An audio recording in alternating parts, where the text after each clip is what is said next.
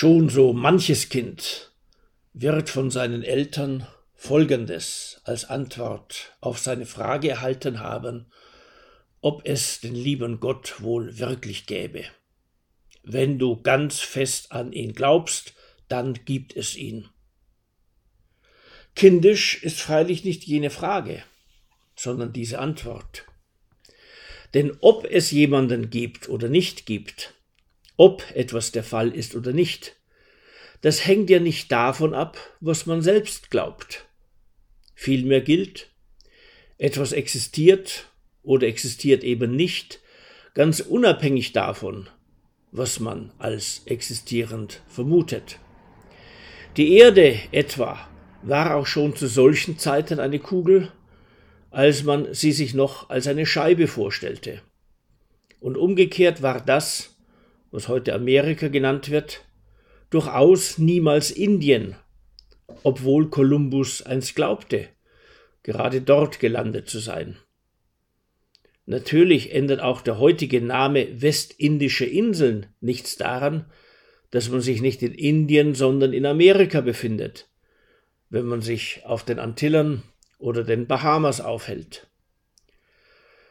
Offensichtlich geht es bei allen diesen Beispielen um den Unterschied zwischen dem, was wirklich ist, und dem, wovon man meint, dass es der Fall wäre. Deshalb geht es auch um jene Methoden des Erkennens, welche die Chancen dafür steigen lassen, dass man zu solchen Aussagen gelangt, die mit den Tatsachen übereinstimmen. Ebenfalls geht es darum, auf welche Weise man mit den Tatsachen nicht übereinstimmende Aussagen entdecken kann und sie zu vermeiden bzw. zu korrigieren vermag. Auch ohne Beschäftigung mit der hier einschlägigen Wissenschaftstheorie und Methodenlehre wird ein jeder einsehen, dass noch so große Festigkeit persönlichen Glaubens an das Bestehen von Tatsachen oder an die Eigenschaften von Zusammenhängen nicht das Mindeste dazu beiträgt, dass man wirklich Verlässliches über die sachliche Richtigkeit von Aussagen, über Tatsachen und Zusammenhängen herausfindet. Wer letzteres will, der muss sich beim Zusammentragen aussagekräftiger Daten und beim Erkunden ihres Informationsgehalts schon erst einmal anstrengen. Soweit, so klar. Doch sobald es um Politik geht, sperren sich sehr viele gegen diese doch so einfache Einsicht. Das könnte man auf sich beruhen lassen, wie so manche Eseleien, die Menschen begehen, wenn derlei Denkfehler samt den ihnen entspringenden Handlungsfehlern wirklich nur den betreffen, der da zu kurz denkt oder gar ganz daneben liegt. So ist es aber gerade nicht, wenn sich das Glauben wollen oder bloße Meinen auf Sachverhalte bezieht, die beim politischen Handeln in Rechnung zu stellen sind. Dessen Folgen betreffen uns nämlich alle. Wenige Beispiele genügen, um sich die üblen Folgen gerade politischer Ignoranz vor Augen zu führen. Der Glauben Pazifisten an das Bestehen des folgenden Zusammenhangs. Wenn man selbst friedlich ist, und nicht zur Gewalt greift, dann wird einem ein anderer auch nichts Schlimmes tun, und also lebt man in Frieden. Es haben die Belgier, die Dänen oder die Norweger aber durchaus andere Erfahrungen mit Nazi-Deutschland gemacht. Da glaubten auch gar nicht wenige, das Coronavirus verursache nicht mehr als eine ganz normale Grippe weshalb es auch keine Abwehrmaßnahmen brauche, etwa ein gewisses Distanzhalten oder Impfungen. Trotzdem starben gar nicht wenige und mehr als bei einer normalen Grippe nicht nur mit Corona, sondern auch an diesem Virus. Und da glaubten Kommunisten seit dem 19. Jahrhundert fest daran, die Vergesellschaftung aller Produktionsmittel mache ein Land reich. Doch es führte genau die auf diesen Glauben gegründete kommunistische Wirtschaftspolitik im 20. Jahrhundert zum Ruin der sozialistischen Staaten. Solche Beispiele ließen sich dutzendfach vermehren. Allesamt warnen sie dringend davor, in der Politik solches wissen wollen, das aufs Sammeln und Auswerten von neuen Erfahrungen ausgeht, durch ein Glauben wollen zu ersetzen, das im bisherigen Weltbild möglichst wenig stört. Trotzdem ist es hierzulande nachgerade modisch geworden, sich durch selbstbestärkende Glaubensbekundungen aus der Gefahrenzone des Zweifelns am Erhofften zu retten und obendrein alle der eigenen Meinung widersprechenden Beobachtungen nach Kräften abzublocken. Ich kann wirklich nicht glauben, dass Leute das Risiko einer Flucht nach Deutschland auf sich nehmen und dann nicht bereit sind, Teil unserer Gesellschaft und ihrer Werteordnung zu werden. So ließen sich im Herbst 2015, gefragt oder ungefragt, viele Tausende vernehmen.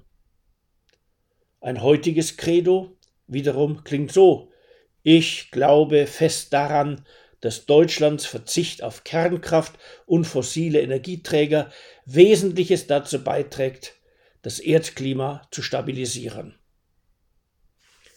Um wie viel vernünftiger wäre es, solche Glaubensbekenntnisse und Meinungsbekundungen zunächst einmal wie Vermutungen zu behandeln und dann, geleitet von möglichst präzisen Vermutungen, nicht nur nach solchen Tatsachen zu suchen, welche die eigenen Vermutungen bekräftigen, sondern gerade auch nach solchen Befunden, die jenen Vermutungen widersprechen.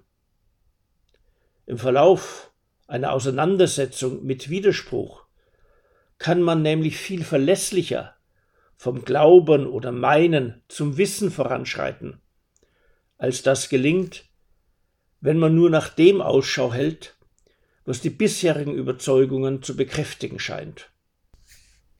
Und wenn sich bei der Suche nach Widersprechendem das ursprünglich nur Geglaubte oder Gemeinte bestätigt, dann hat man fortan eine viel verlässlichere Grundlage politischen Handelns als zuvor.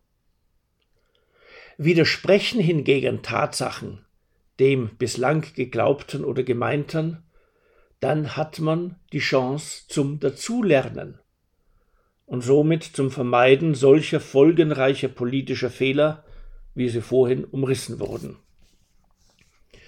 Doch ein solcher auf Tatsachenwissen ausgehender Gebrauch der Vernunft steht leider derzeit nicht hoch im Kurs. Viele mögen nichts weniger als den Hinweis auf solche Tatsachen, welche die eigene Meinung in Zweifel ziehen könnten. Noch weniger mögen sie solche Leute, die derlei unerwünschte Tatsachen betonen. Bei denen versucht man deshalb, die Platforming zu betreiben oder Cancel Culture zu praktizieren.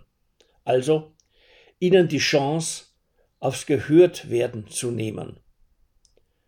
Ganz absichtsvoll gehen viele solchermaßen aus auf die Unterbindung von Debatten bei denen jemand mit Sachverstand oder Autorität eine andere Meinung vertreten könnte als jene, die man selbst für fraglos richtig hält. Und derlei Andersmeinende, die es anscheinend nicht anzuhören, sondern auszugrenzen oder immerhin zu verachten gilt, heißen bei den einen Lügenpresse oder linksgrün Versiffte, bei den anderen hingegen Verschwörungstheoretiker oder Rechtspopulisten. Weil es aber sehr oft an eigenen Fähigkeiten oder an eigener Bereitschaft fehlt, Aussagen über politisch wichtige Sachverhalte oder über Zusammenhänge mit gesicherten Tatsachen zu vergleichen, ja überhaupt deren Grad an Sicherheit einzuschätzen, urteilt man über den Wahrheitsgehalt einer politischen Aussage oft anhand des Eindrucks, ob der Beifall für diese von der falschen oder von der richtigen Seite kommt. Die richtige Seite ist natürlich stets die, auf der man selbst steht. Auf diese Weise verschanzt man sich dauerhaft in der eigenen Meinungshöhle und verlässt diese eigentlich nur, um gemeinsam mit den Meinungsgenossen auf die Bewohner einer anderen Meinungshöhle einzuprügeln. Unter solchen Umständen liegt es auch nahe, jedes Widerwort als Hass und Hetze zu empfinden und dann, nach rein subjektivem Empfinden, eben Gleiches mit Gleichem zu vergelten. So geführte Diskussionen über Politik spalten aber nicht nur unsere Gesellschaft und führen zu verbitternden Verletzungen, sondern sie entfernen sich leicht von ihrem Gegenstand. Oft verzeichnen oder verfehlen sie ihn, und meist ohne die Fähigkeit oder Bereitschaft glaubensstarker Streithähne, das überhaupt zu bemerken. Statt einer Politik, welche die von ihr zu gestaltenden Sachverhalte und Zusammenhänge zunächst einmal so, wie sie sind, wahrzunehmen und zu verstehen versucht, entsteht dann eine Politik als ob, nämlich politisches Handeln als ob der jeweils zu gestaltende Teil der Welt da draußen wirklich so wäre, wie man ihn sich vorstellt. Auf eine unzutreffende Diagnose lässt sich aber keine ihren Zweck erfüllende Therapie gründen. Und genau deshalb führt eine Politik als ob zu einer beispielsweise nicht nachhaltigen Rentenpolitik, zu einer mancherlei Staatszerfall herbeiführenden Interventionspolitik, zu einer den gesellschaftlichen Zusammenhalt aufsprengenden Migrations-, Integrations- und Identitätspolitik. Also zu vielen jener politischen Übel, unter denen sehr viele Menschen leiden. Gerade in Wahlkämpfen, die politische Gestaltungsmacht verleihen, sollte eine kritische Journalisten- und Bürgerschaft die für sich werbenden Politiker und Parteien nicht mit dem Aufsagen ihrer politischen Glaubensbekenntnisse davonkommen lassen. Besser wäre ein Hinwirken darauf, dass sachkundig und vernunftgeleitet darüber gestritten wird, was wirklich die zu berücksichtigenden Tatsachen und Zusammenhänge wären und welche Handlungsmöglichkeiten wohl tatsächlich zielführend sind, welche anderen aber nicht. Doch viel lieber geht man hierzulande, formuliert in den Worten eines üblen deutschen Volksverführers, in politische Gestaltungsaufgaben hinein wie in einen Gottesdienst. Und das ist gar nicht gut so.